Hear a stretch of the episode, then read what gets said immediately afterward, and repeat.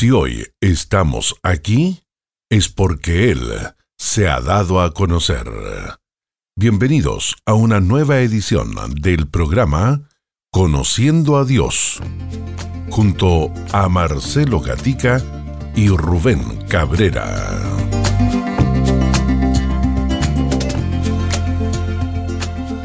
¿Cómo están mis queridos hermanos? Una bendición, un gusto de poder nuevamente saludarles a esta hora y hacerlo en el nombre del Señor. Eh, ya usted escuchó la presentación. Estamos en un nuevo capítulo de Conociendo a Dios, donde cada semana conversamos sobre lo que la palabra de Dios nos dice acerca de nuestro Señor. Les recordamos que puede encontrarnos a, a través de nuestras redes sociales como Ministerio Armonía y en nuestra página web armonía.cl. Cada semana nos está, nos está acompañando nuestro hermano Rubén Cabrera, que ya creo que su, voz la, ya la tiene conocida desde casa, ya durante todo este año nos ha acompañado en este, en este programa, en esta edición de Conociendo a Dios. Así que eh, no más, eh, sino que solamente invitarle a que ya, hermano Rubén, darle la bienvenida. ¿Cómo está? Un gusto. Hermano, estamos muy bien. Gracias por la invitación y, un placer de estar aquí con ustedes nuevamente, ah, hablando acerca de un tema tan importante como es el carácter de Dios. Sí, estaba eh, durante estos días eh, ya recopilando toda la información de lo que han sido estos capítulos, hermano Rubén, en cuanto a los atributos de Dios y realmente cuando uno empieza a estudiar, indagar cada uno de ellos, nos encontramos que a veces lo decimos tan rápido un atributo al Señor, pero tiene una tremenda profundidad, es algo extraordinario. Y, lamentablemente en, muchas ocasiones eh, caemos en un error de enfatizar más en un atributo más que otro. Y eso eh, no es, y al ver cada atributo, lo hemos visto, eh, hermanos, que realmente cada uno tiene una importancia tremenda. ¿Cómo es esto en cuanto a la énfasis que tenemos que darle a cada uno de los atributos de nuestro Dios? Porque a veces eh, solamente decimos uno o dos, pero son, como ustedes han visto en todos los diferentes capítulos que hemos estado conociendo a Dios, son varios y continuaremos en algunos más. Sí. No, yo creo que eso es un punto muy importante, hermano, porque yo creo que, y estoy, yo estoy convencido de que un sobreénfasis eh, en un atributo sobre otro atributo ah, con relación a Dios, eh, eh, terminamos creando un ídolo, no el Dios de la Biblia. Y eso sucede mucho con, ciertos atributos como lo es el amor de Dios, la gracia de Dios, la misericordia de Dios, que son, son atributos morales de, que, Dios exhibe en la palabra que a la gente les atrae, a la, gente le, le, agrada mucho ese tipo, esos atributos, la cual nosotros afirmamos y confirmamos porque la palabra los enseña. El problema es que si nosotros eh, enfatizamos el amor de Dios, y no, y no hablamos acerca de su justicia o de su santidad, entonces estamos creando un ídolo en nuestra mente y, un Dios eh, eh, que no es que, un Dios que no es concebido en nuestra mente de acuerdo a la, palabra de Dios eh, va a resultar en, una, en, un, en un producto de nuestra imaginación.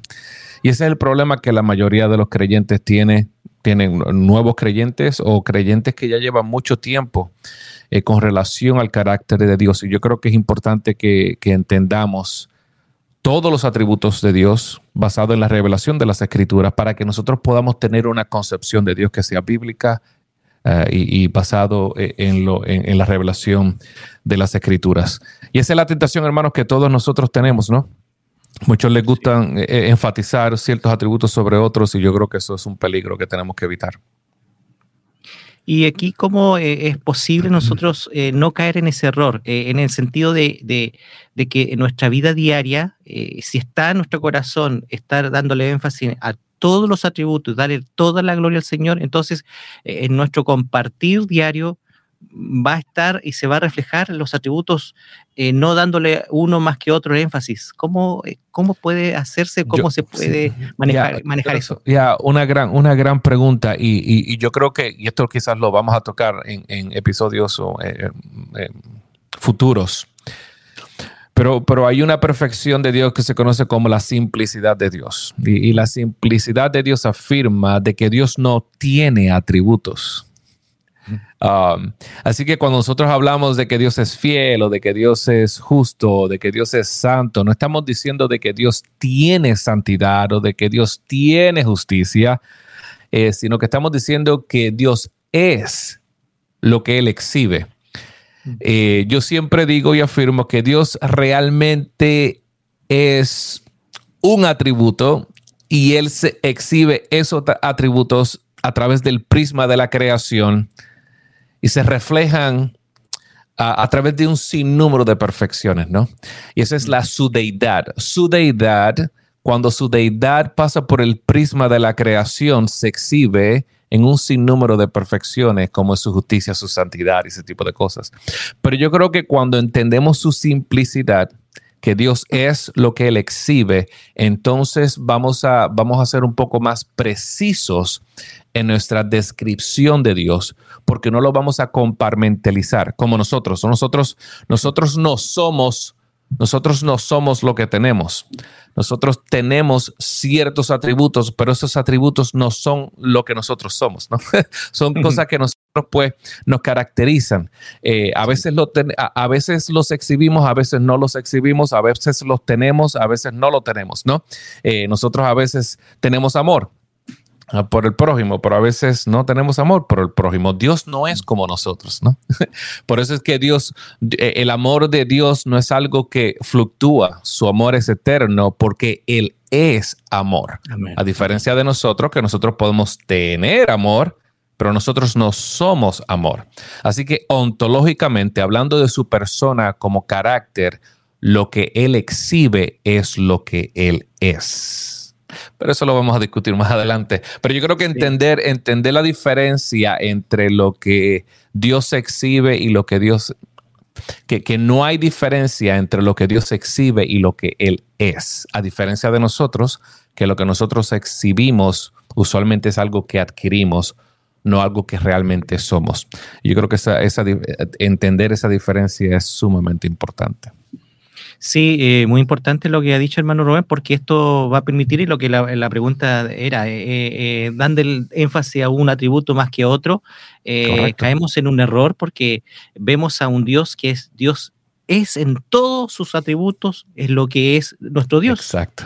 Y, ahí entonces podemos ver que em, en todo nuestro andar, digámoslo así, cotidiano, en la mi naturaleza como el Señor se reveló a nosotros, entonces en cada momento, en cada momento podemos eh, alabar, podemos reconocer lo que Dios es y también, por supuesto, en su misericordia, en su amor, en su gracia, en todo su atributo, lo que Dios hace con nosotros. Así que eso es, amados hermanos, un poco de lo que podemos estar viendo estos últimos tiempos y vayamos aclarando un poco eh, a los que siguen este espacio, los que ya van anotando algunos, los que van tomando atención, los que vuelven a, escucharlo nuevamente porque algo se les quedó ahí y no han dicho y que ya y lo vuelven a escuchar y tienen esa posibilidad de aclarar muchos puntos importantes.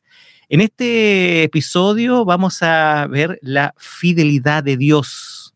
Wow, eh, hermano Rubén, yo creo que uno de los em, atributos, eh, y ahí donde lo mismo que estábamos hablando, eh, vemos cada día y cada tarde, como el salmista dice, vemos su fidelidad.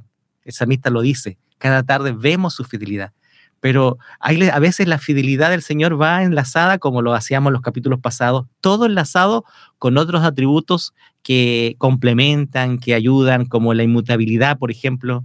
Eh, vemos que Dios es fiel, pero e, Él no cambia, su fidelidad permanece. Pero ¿qué significa? Porque, bueno, y lo otro también, hermano Rubén, que los pasamos tan rápido. Dios es fiel, así. Pero no, no entendemos, no tenemos esa conciencia en la profundidad que significa Dios es fiel. Pero ¿qué significa que Dios es fiel? Aquí lo vamos a ir mirando y desmenuzando, si el Señor así lo permite, en esta conversación. Me gustaría comenzar con un, con un texto bíblico que encontramos en el libro de Romanos, capítulo 3. aquí vemos a Pablo en, en, lo que se conoce como su magnum opus, ¿no? su, su gran carta, su, su, su gran tomo de, de, teología sistemática. ¿no? Y en el capítulo 3, cuando le está hablando acerca de esta gran verdad acerca de la voluntad, soberanía de Dios. Él comienza en, en, el verso 1, pero en el verso 3, lo vamos a, vamos a empezar en el, en el verso 1 hasta que lleguemos al verso 4. Pero él dice, ¿cuál entonces es la ventaja del judío? Él dice, ¿cuál es el beneficio de la circuncisión? Grande en todo sentido, en primer lugar, porque ellos, a ellos les han sido confiados los oráculos de Dios. Él está hablando acerca, ¿no? De, su pueblo, de, los judíos, de aquellas personas que son como él, ¿no? Entonces, ¿qué? Si algunos fueron infieles, refiriéndose a, al pueblo judío, si ellos fueron infieles, ¿acaso la fidelidad de la infidelidad de ellos anulará la fidelidad de Dios? Y, y Pablo dice, de ningún modo. Antes bien, sea hallado Dios veraz, aunque todo hombre sea hallado mentiroso. Y yo creo que este texto es tan importante de entenderlo cuando hablamos acerca de la fidelidad de Dios, porque para entender la fidelidad de Dios tenemos que entender la veracidad de Dios. Como bien dijiste, hermano, todo, todos estos atributos están conectados, ¿no? El uno con el otro, ¿no? Eh, eh, eh, para nosotros poder entender la idea de que Dios es fiel, tenemos que entender de que Dios es verdad. Que Dios es verdad, que, que la verdad de Dios corresponde a todo aquello que se enlaza a su carácter. Que, que, Dios es verdadero en todo lo que dice, en todo lo que hace y en todo lo que promete. Entonces Dios es fiel en cumplir esa verdad que Él ha declarado.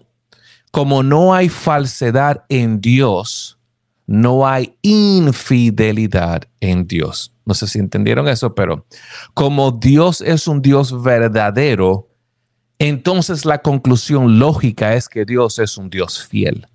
Como no hay falsedad en Dios, entonces no hay infidelidad en Dios. Y eso nos lleva entonces a definir lo que es la fidelidad de Dios. ¿Qué es la fidelidad de Dios? Me gusta definir esta perfección de una, manera bien sencilla para que todo el mundo lo entienda. La fidelidad de Dios es esta perfección divina por el cual Dios promete lo que cumple. Sencillo. Dios siempre cumple lo que promete, que Dios hace lo que Él dice que hará, que Dios cumple lo que Él prometió. Y hay un sinnúmero de pasajes que nos hablan acerca de este atributo. Números 23, 19 dice, Dios no es hombre para que mienta, ni hijo de hombre para que se arrepienta. Lo ha dicho Él y no lo hará? ¿Ha hablado y no lo cumplirá? No, aquí vemos esta, esta relación entre la veracidad de Dios y la fidelidad de Dios. Que si Dios dijo algo, Él lo va a cumplir. Que si Dios prometió hacer algo, Él lo va a cumplir, Él lo hará. Deuteronomio 7:9 dice, reconoce pues que el Señor tu Dios es Dios, el Dios fiel Mira cómo Moisés lo cualifica, que guarda su pacto. El Dios fiel que guarda su pacto, que él prometió en su pacto hacer un sinnúmero de cosas. Y aquí vemos a Moisés afirmando esta verdad, que como Dios es fiel, Dios lo cumplirá y él lo cumplirá porque él es veraz. Todo lo que él dice es verdadero. Salmo 105, 8 dice, para siempre se ha acordado de su pacto, de la palabra que ordenó a mil generaciones.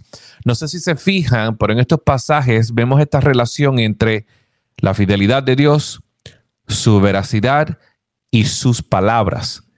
¿No ves que todo lo que Dios dice es verdadero? Por lo tanto, Él lo cumplirá.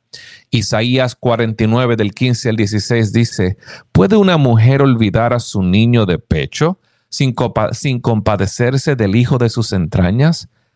Aunque ella se olvidará, yo, Dios, no te olvidaré. Hermanos, esas palabras you know, penetran profundo en, en sus conciencias, en sus mentes, en sus corazones. de que de la misma manera que una madre no se va a olvidar de, sus, de su hijo, de su niño, Dios no nos olvidará. Y aunque ella como humana se olvide, Dios no nos va a olvidar. Segunda de Timoteo 2.13 dice, si somos infieles, Dios permanece fiel, pues Él no puede negarse a sí mismo. ¿Y por qué es que Dios no puede negarse a sí mismo? Porque Dios es verdadero.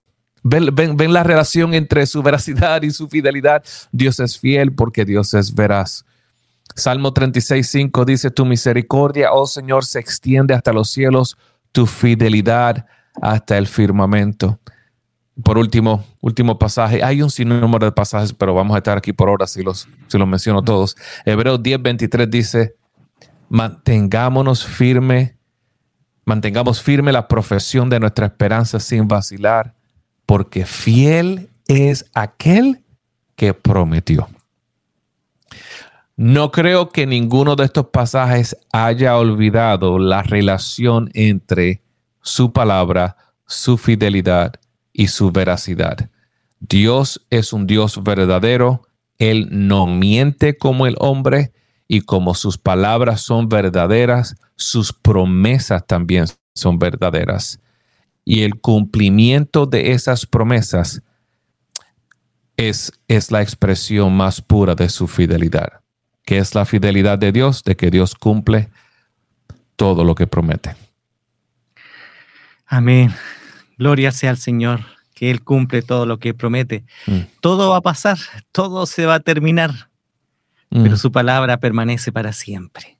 Qué lindo poder entender que las promesas, lo, el pacto que hizo Dios con el hombre, este mm. pacto, está, esto como eso en nuevas cosas, cuando dice el libro de Hebreos, cuando habla de, su Hijo Jesucristo, fue hecha nueva, eh, ese pacto de, relación como Dios y, su pueblo a través de Jesucristo.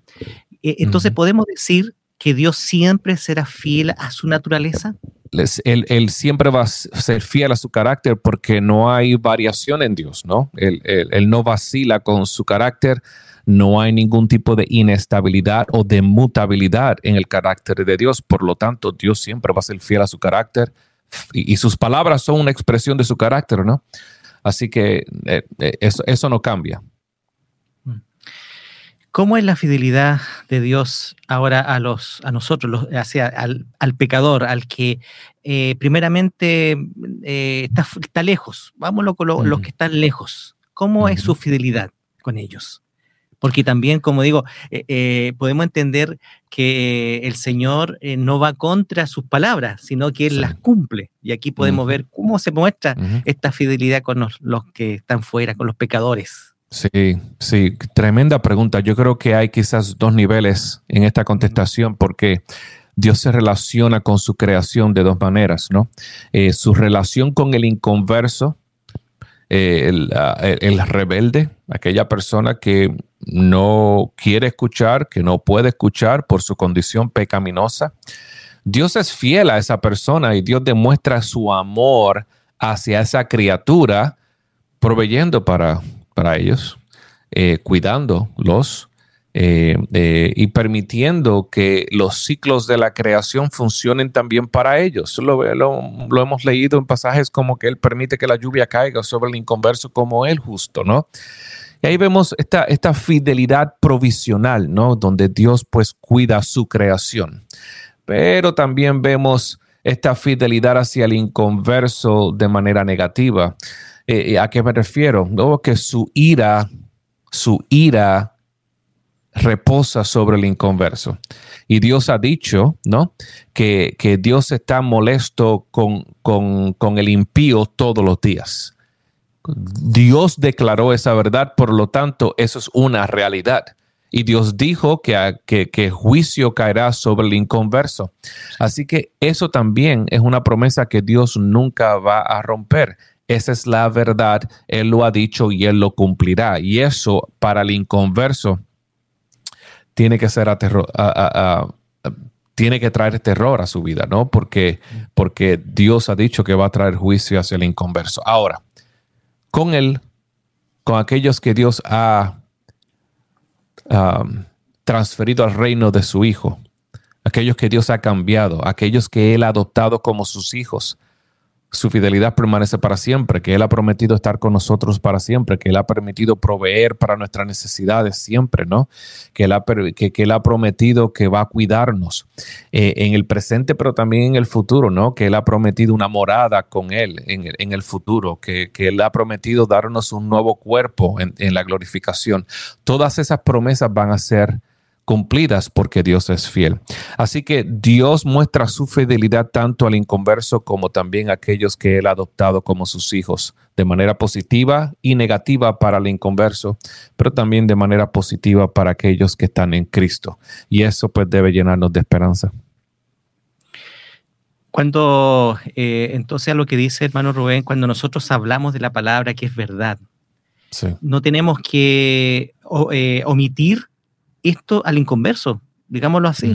La ira de Dios va a, estar contigo porque eh, Dios lo ha dicho así y es fiel en cumplir su palabra. Entonces, eso nos hace, nos, da esta capacidad para eh, nosotros, eh, digámoslo, por supuesto, en el amor de Dios, en, el, tino y la sabiduría que el Señor nos tiene que dar, pero también dándole a conocer esta verdad, esta verdad de Dios, la fidelidad de su palabra.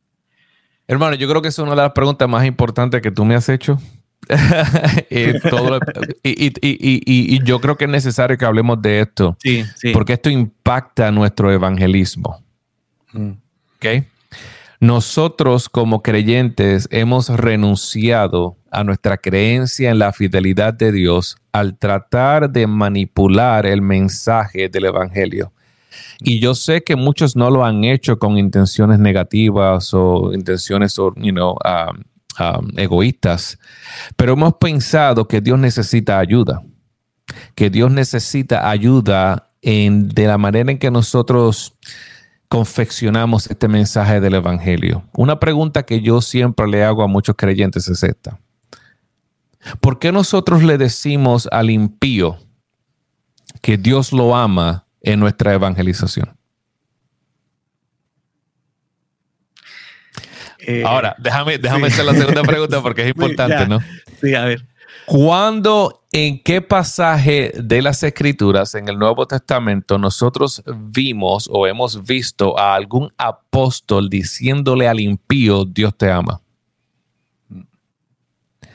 La razón por la cual nosotros decimos, le decimos al impío, Dios te ama, es porque queremos minimizar el impacto del mensaje del Evangelio.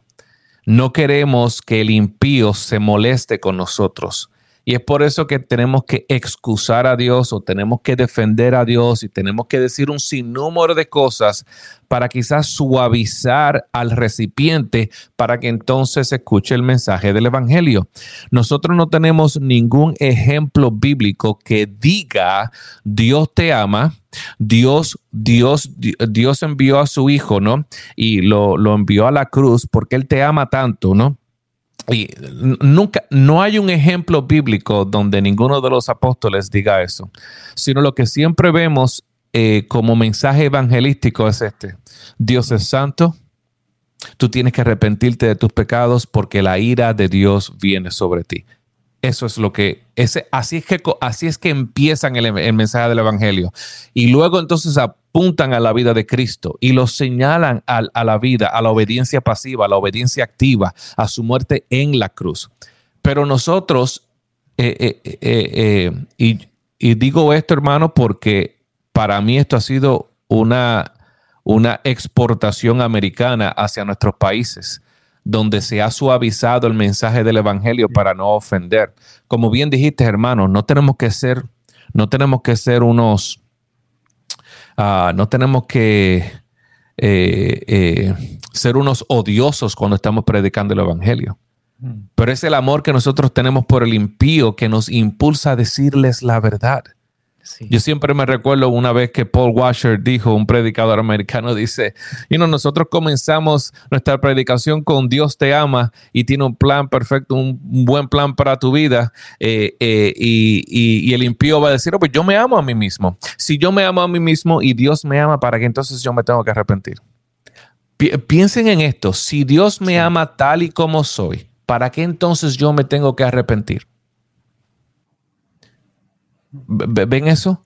Pero eso no es el mensaje del, Evangelio. la, evangelización en el libro de los Hechos, la evangelización nunca fue eh, eh, predicada de esa manera. Inclusive Jesús mismo nunca le dijo al impío, Dios te ama, arrepiente de tus pecados. No, arrepiente de, de tus pecados porque el reino de Dios ha llegado. Arrepiéntete de tus pecados porque la ira de Dios viene sobre ti.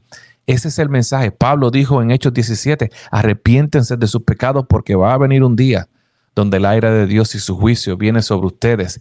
Eso es lo más amoroso que nosotros podemos decir. Y si nosotros creemos en la fidelidad de Dios, que su palabra no cambia, que Él cumplirá lo que ha prometido, entonces eso debe impulsarnos a predicar el Evangelio tal como se ha predicado en las Escrituras. Quizás abre una caja, abrir una caja de Pandora, pero podemos discutir esto. No, sí, sí eh, está bien porque eh, seguimos viendo la fidelidad de, Dios y nosotros también eh, compartiendo de lo que Dios en su fidelidad lo, expresa y no caer en, en, ese error. Miraba un poco de lo que hablaba hermano Rubén, porque cuando está ese texto de Juan 3:16, porque de tal manera amó Dios al mundo, ah. entonces... Qué bueno que entraste ahí. Qué bueno que entraste en ese texto. de ahí viene el, ahí cómo se expresa, porque yo creo que eh, a lo que usted dice, hermano Rubén, eh, no sé si estoy equivocado, es porque cuando ya hemos conocido el, amor de Dios, no hemos, hemos eh, reconocido nuestro pecado, le hemos recibido, recién conocemos el amor de Dios y decimos, acá, me amó, murió en la cruz, porque yo, por mi pecado. Sí, sí, sí. Mira, yo creo, yo creo que ese es, y a mí me encanta enseñarle Juan 3 porque, porque es uno de los, es uno de los, de los capítulos menos entendidos en la palabra.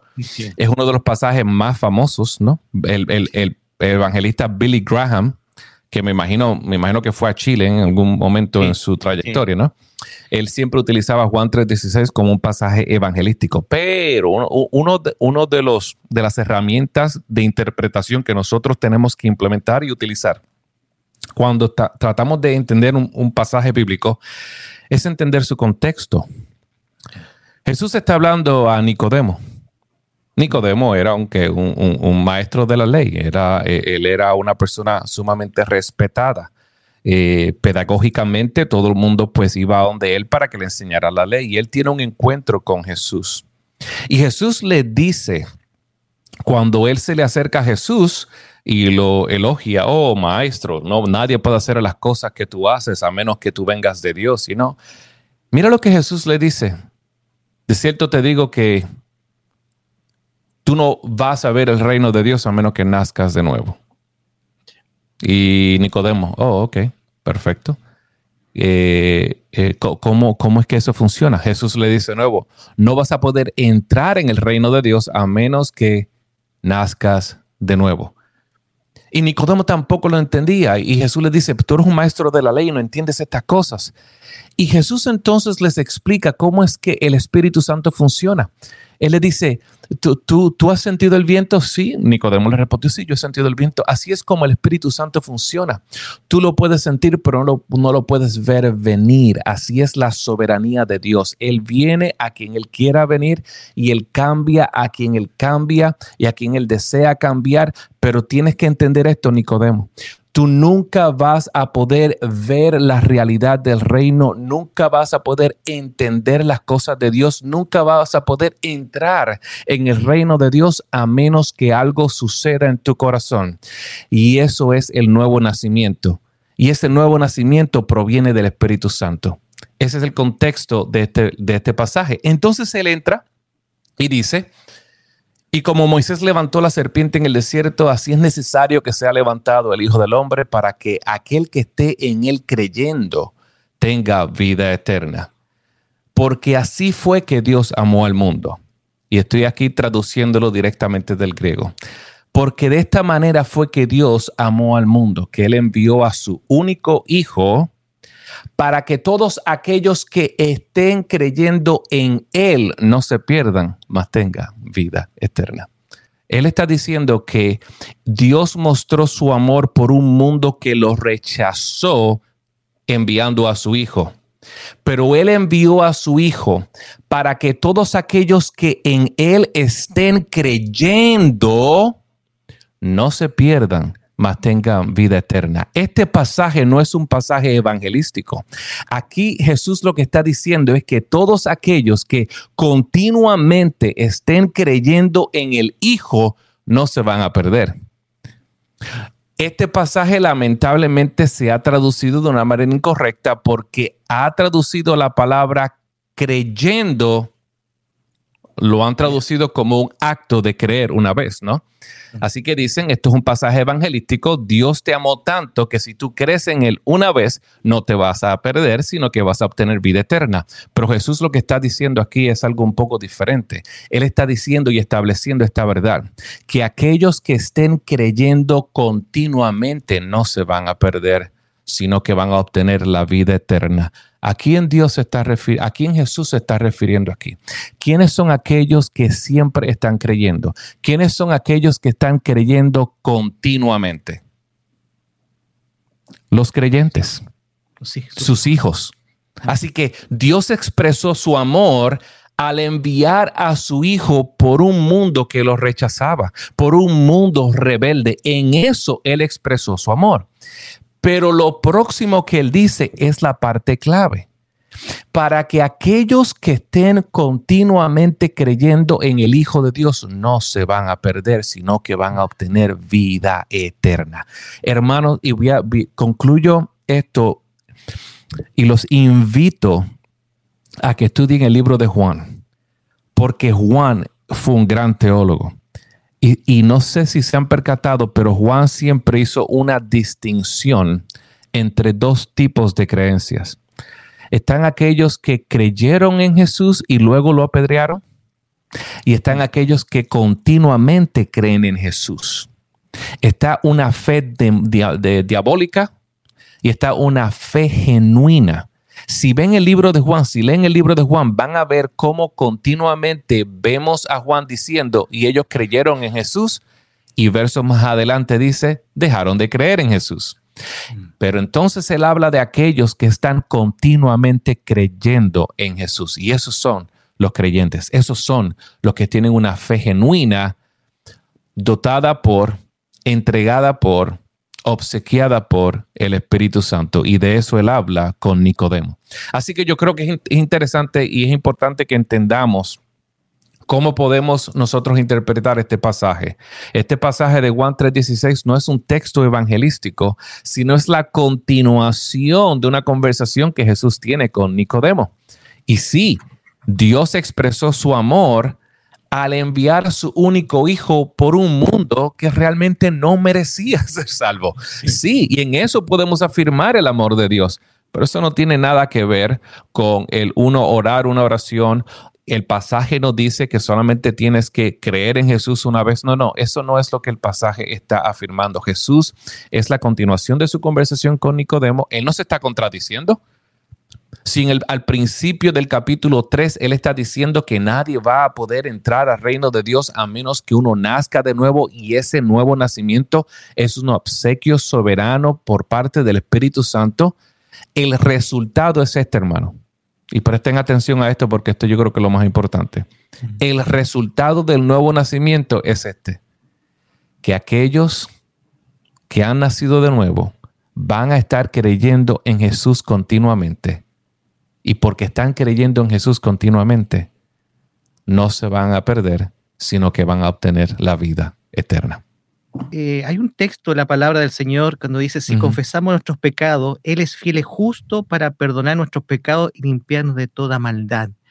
Mirando un poco de lo, la propiamente conversión, y aquí donde hay gratitud nosotros por este atributo de fidelidad al Señor, porque Él lo prometió. Al, al, confesar nuestros pecados, al creer. Sí.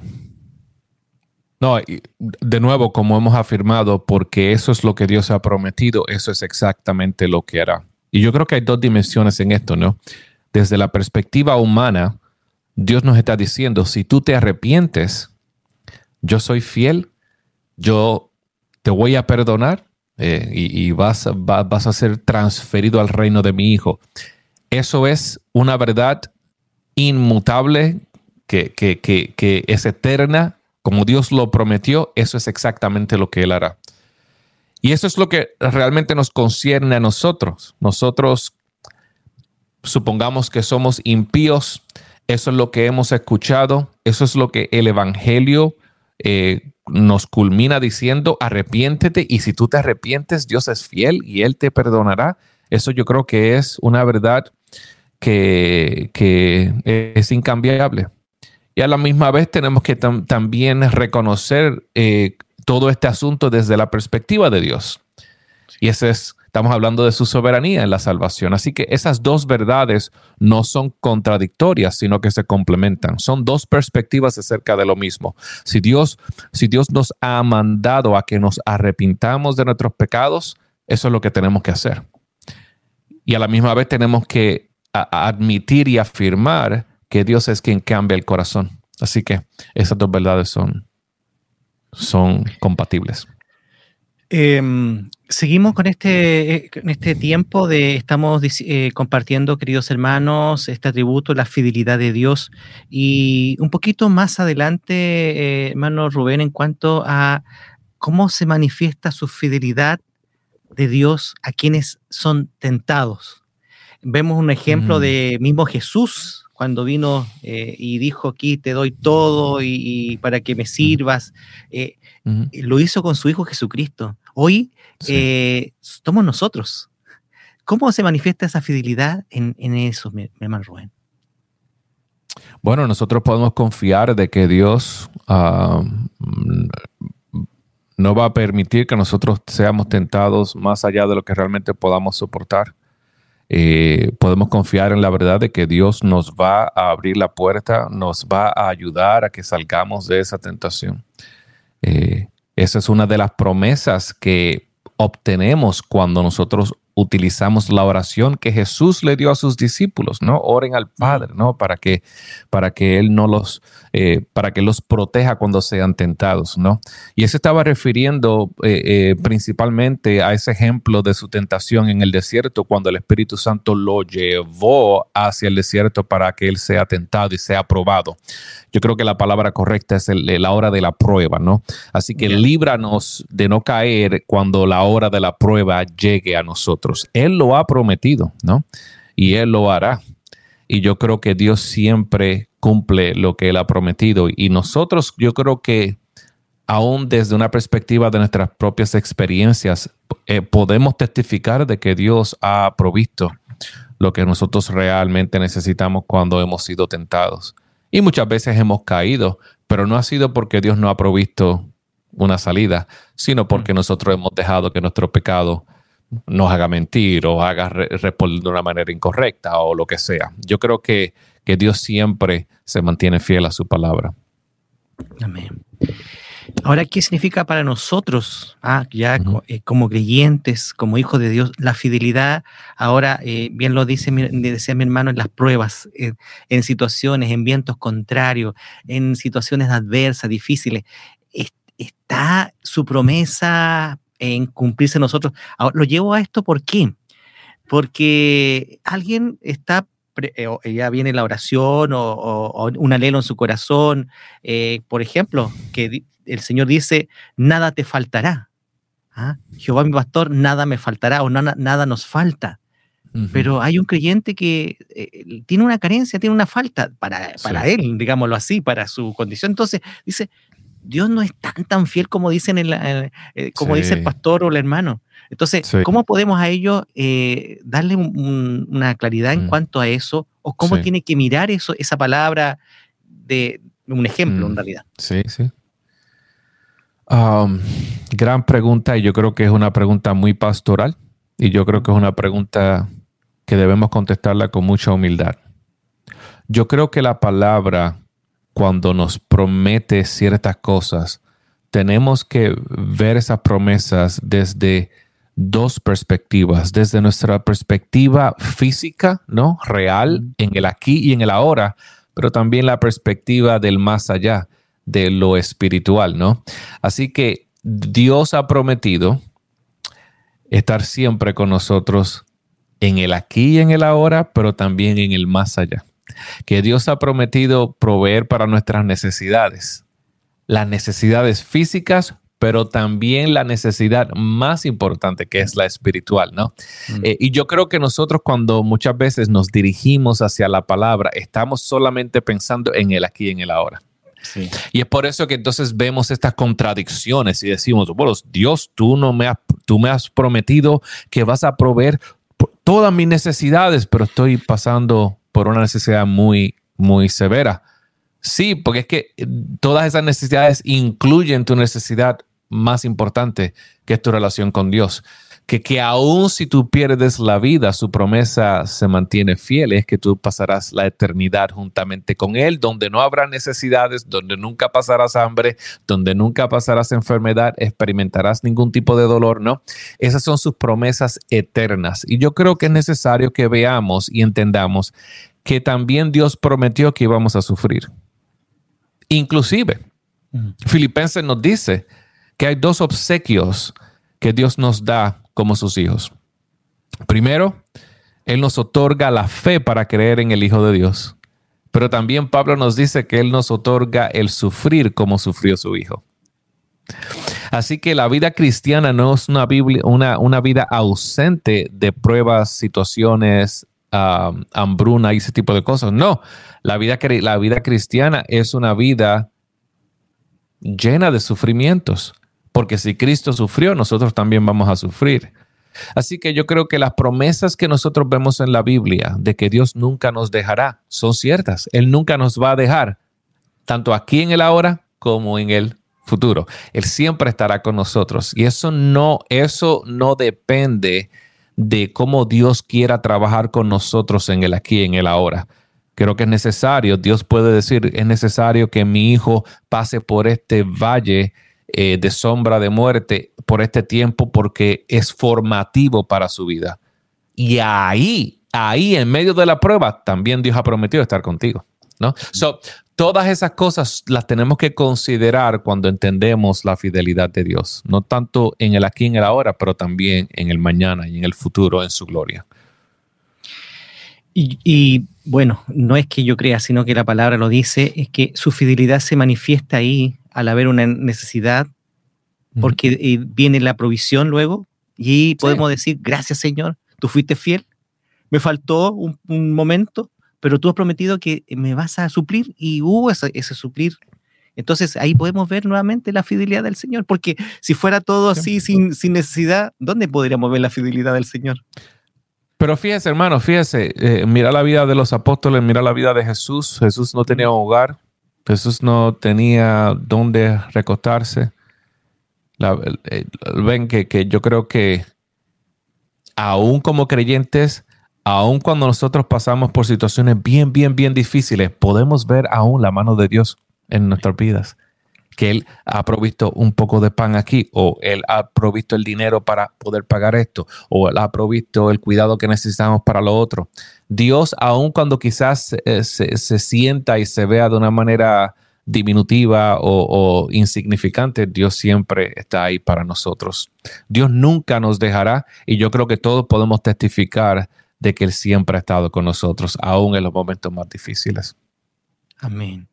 Yo creo que muchos eh, de nuestros hermanos auditores se identifican con este atributo en cuanto a la fidelidad y cómo se ha manifestado de una forma muy grande, pero eh, es ahí que, que recordar que sus promesas continúan, que es un todo de parte de nuestro Dios, como lo que Él es. Hermano, yo creo que es necesario que, perdona que te interrumpa, pero pensé en este texto cuando Jesús le está diciendo a sus discípulos, cuando le está hablando acerca del ejemplo, dice, si un padre pecaminoso, mm. un padre eh, impío, sabe cómo proveer para sus hijos, que no le va a dar serpientes ni le va a dar rocas, sino que va a alimentar a sus hijos. ¿Cuánto más nuestro Padre Celestial? Así es. Que es fiel. siempre va a estar ahí, hermanos. Siempre va a estar ahí para nosotros y debemos confiar en esa verdad. Amén. Les recordamos a nuestros auditores que si no alcanzaron a escuchar este, este tiempo completito de esta edición de Conociendo a Dios, lo puede volver a oír y a escuchar, eh, digámoslo así, a verlo también a través de nuestro sitio web www.armonía.cl o nuestras plataformas tanto de, Facebook como de YouTube. Eh, algunas palabras ya al cierre avanzado y este tema ha sido realmente maravilloso al poder tomarlo y ya no vamos a decir así tan eh, ligeramente Dios es fiel, sino que va a tener esta profundidad que hemos estudiado, que hemos visto en la grandeza de su fidelidad del Señor. Hermano, yo creo que el, el, creer, el afirmar de que Dios siempre cumple lo que Él ha prometido, es ese apoyo y soporte que nosotros necesitamos cuando estamos pasando por situaciones difíciles, sabiendo que Dios ha prometido estar con nosotros, que nunca nos desamparará, nunca, nunca nos olvidará, siempre estará ahí para, para, para nosotros. Eh, aun cuando quizás no sintamos su presencia, no sintamos su apoyo, Él ha prometido estar ahí. Y yo creo que eso nos debe llenar de esperanza y de satisfacción sabiendo que nuestro Dios es fiel. Muchas gracias, hermano Rubén. Gracias por este tiempo de conversación. Yo creo que ha sido muy edificante. Eh, creo que saluda a la familia ahí también, ahí en Dallas, ¿cierto? De los Estados Unidos, donde está a esta hora y, nos permite las comunicaciones, poder tener este contacto, poder tener esta conversación y nutrirnos en la palabra y conversar acerca de nuestro Dios. Gracias por la sintonía. Soy el hermano Marcelo Gatica y esto fue Conociendo a Dios. El Señor les guarde. Gracias, hermano Rubén.